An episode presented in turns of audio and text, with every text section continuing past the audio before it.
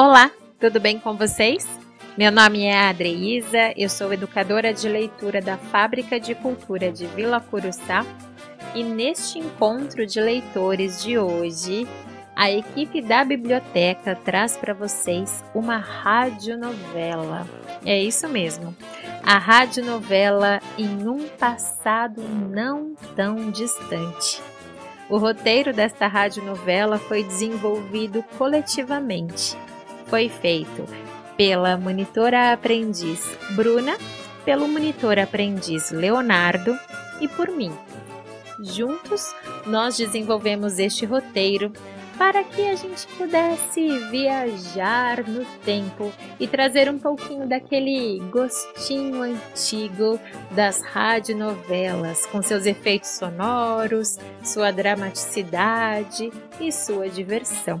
A gente espera que vocês gostem do conteúdo da rádio novela, foi desenvolvido, criado com muito carinho, e a gente aproveita também para indicar o livro A Era do Rádio, de Lia Calabre, publicado pela editora Zahar.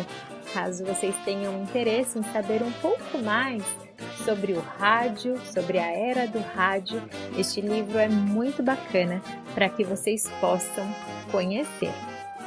Vamos lá?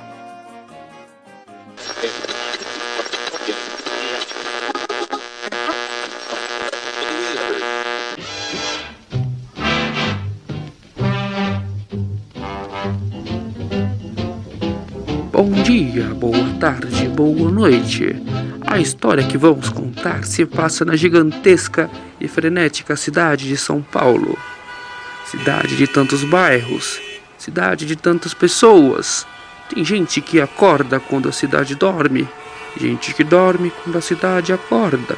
É um corre-corre danado, uma loucura nos trens e ônibus lotados, uma confusão no trânsito e ruas esburacadas. Mas calma, espere um pouquinho. Na imensa metrópole também tem risada nos ônibus, também tem música nos trens também tem gentileza nas praças, tem esperanças de um novo dia, tem poesia no asfalto.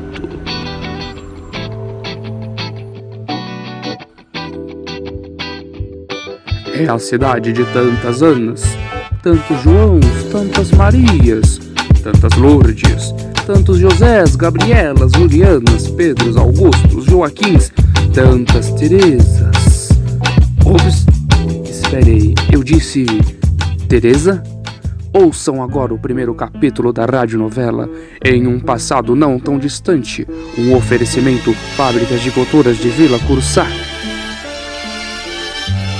Em um passado não tão distante, Teresa trabalhava Ei, narrador, como... pode deixar que eu mesma conto a minha história. Ou não. Me desculpe, Teresa. Conte-nos sua história. Em um passado não tão distante, eu trabalhava na casa de uma madame. Sim, pessoal. Ela, os filhos dela, o marido dela e os cachorros dela a sujar. E eu, obviamente, a limpar. Mas relaxa, está tudo bem. É, está tudo bem. Quando eu era mais jovem, adorava ler livros de poesia como os de Carlos Drummond de Andrade, Vinícius de Moraes, Carolina Maria de Jesus, Cecília Meirelles, Machado de Assis e também Helena Collard. Meu maior desejo era me tornar uma poetisa, com minhas poesias sobre amor, igualdade social e quem sabe até um dia escrever meu próprio livro. E por isso, às vezes, nos momentos vagos na casa da patroa, quando já tinha arrumado toda a casa, eu pegava meu caderninho e escrevia. Até que um dia a patroa chegou enquanto eu estava escrevendo. Ela não quis saber de nada, começou a falar um monte de desaforo. Disse bem assim: Menina preguiçosa, onde já se viu empregado escrever? Aff. Falou um monte de coisa e me mandou embora. Fiquei triste, é claro. Afinal, eu precisava do dinheiro. Às vezes a vida é bem justa, né? Mas logo no dia seguinte já comecei a andar a cidade inteira procurando emprego.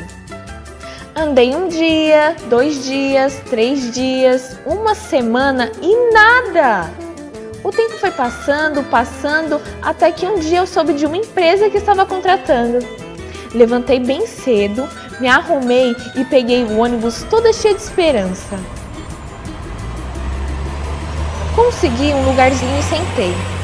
Só que de repente olhei para o chão e vi. O que será que a Teresa viu, caros ouvintes?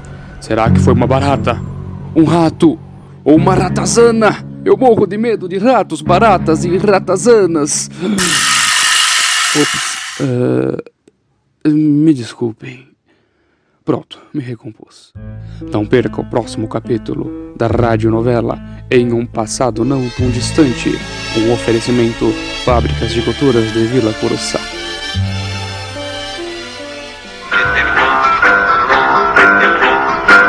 Na sua casa tem barata, não vou lá. Na sua casa tem mosquito, não vou lá. Na sua casa tem pulga, não vou lá.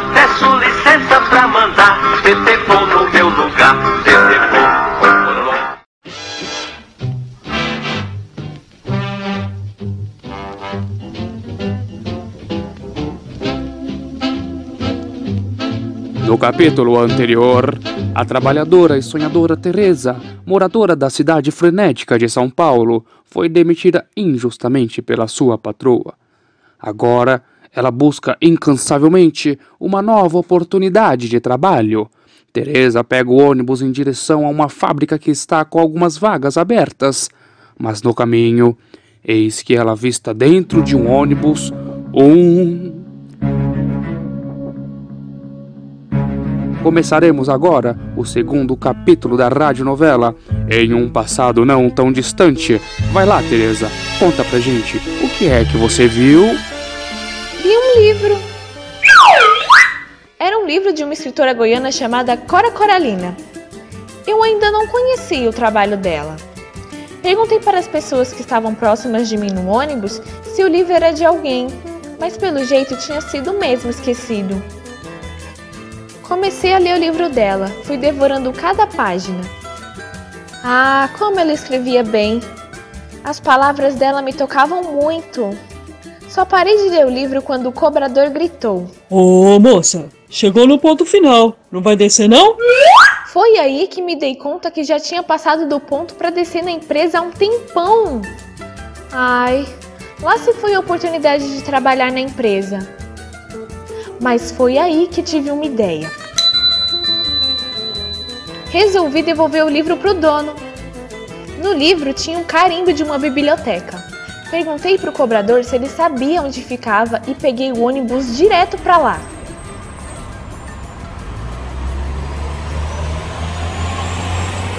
No caminho, um poema da Cora Coralina não saía da minha cabeça. Chama Aninha e Suas Pedras e diz assim: Não te deixes destruir, ajuntando novas pedras e construindo novos poemas. Recria tua vida sempre e sempre. Remove pedras e planta roseiras. Faz doces. Recomeça. Faz da tua vida mesquinha um poema. E viverás no coração dos jovens e na memória das gerações que hão de vir. Esta fonte é para o uso de todos os sedentos. Toma a tua parte. Venha a estas páginas e não entrave seu uso aos que têm sede. Quando cheguei na biblioteca, devolvi o livro e aproveitei para fazer minha carteirinha. Afinal, eu queria conhecer outros poemas da autora. Mas quando eu estava fazendo meu cadastro com a Ana, a bibliotecária, dei de cara com cartaz. Um cartaz que dizia que a biblioteca estava contratando uma pessoa para trabalhar. Ai, eu fiquei tão animada! Eu já fui falando para ela que queria muito participar da seleção para vaga. Ela me explicou tudo direitinho. Dias depois, participei do processo seletivo. Eu quase nem consegui dormir até chegar a resposta. Eu precisava tanto daquele emprego e trabalhar numa biblioteca seria o que eu mais queria. Até que um dia meu celular tocou.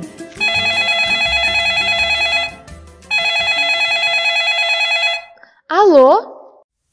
Alô, Tereza? Aqui é a Ana da biblioteca. Estou ligando para dizer que você foi aprovada. Ai, que alegria! Eu fiquei tão feliz! Nunca vou esquecer. Era uma sexta-feira de manhã quando a Ana me ligou, e na segunda-feira já comecei a trabalhar lá. Eu trabalhava ajudando em várias tarefas. Limpava, organizava e quando tinha um tempinho, eu lia e escrevia. A Ana foi me indicando muitos livros, conversávamos muito e ela me ensinava muitas coisas. Eu sempre dava um jeitinho de participar das atividades literárias. Assistia contações de história, via filmes, encontros de autoras e autores e adorava quando tinha sarau. Era quando eu recitava meus poemas e assistia apresentações de várias pessoas. Fui aprendendo e estudando muito. O tempo passou e trabalho na biblioteca até hoje. Hoje sou bibliotecária assim como a Ana. Consegui publicar meu primeiro livro e estou escrevendo o segundo. Continuo lendo muito, estudando e incentivando as pessoas a conhecerem os livros e a participarem das atividades. Além das atividades literárias que a gente desenvolve dentro da biblioteca, começamos a fazer atividades pelo bairro, divulgando os livros e a biblioteca. A gente sai pelo bairro conversando com as pessoas. A gente vai nas ruas, no comércio, nas praças, nos pontos de ônibus e na feira. Quero que as pessoas sintam o que eu sinto: que a biblioteca é como a minha casa, um lugar de acolhimento, histórias e afeto. Ah, bendita a hora que conheci a Cora Coralina.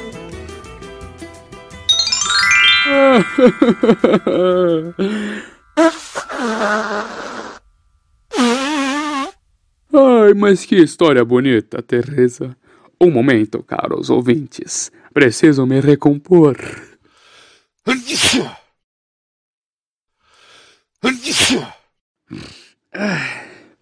Calma, meus fiéis ouvintes.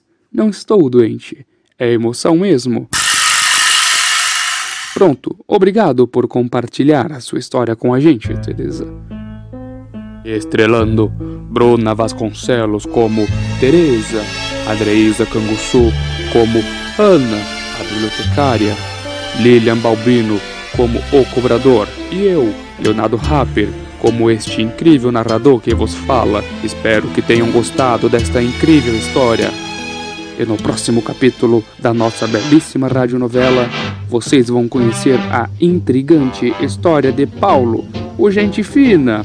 Não perca o terceiro capítulo da nossa radionovela. Em um passado não tão distante, um oferecimento Fábricas de Culturas de Vila Curuçá.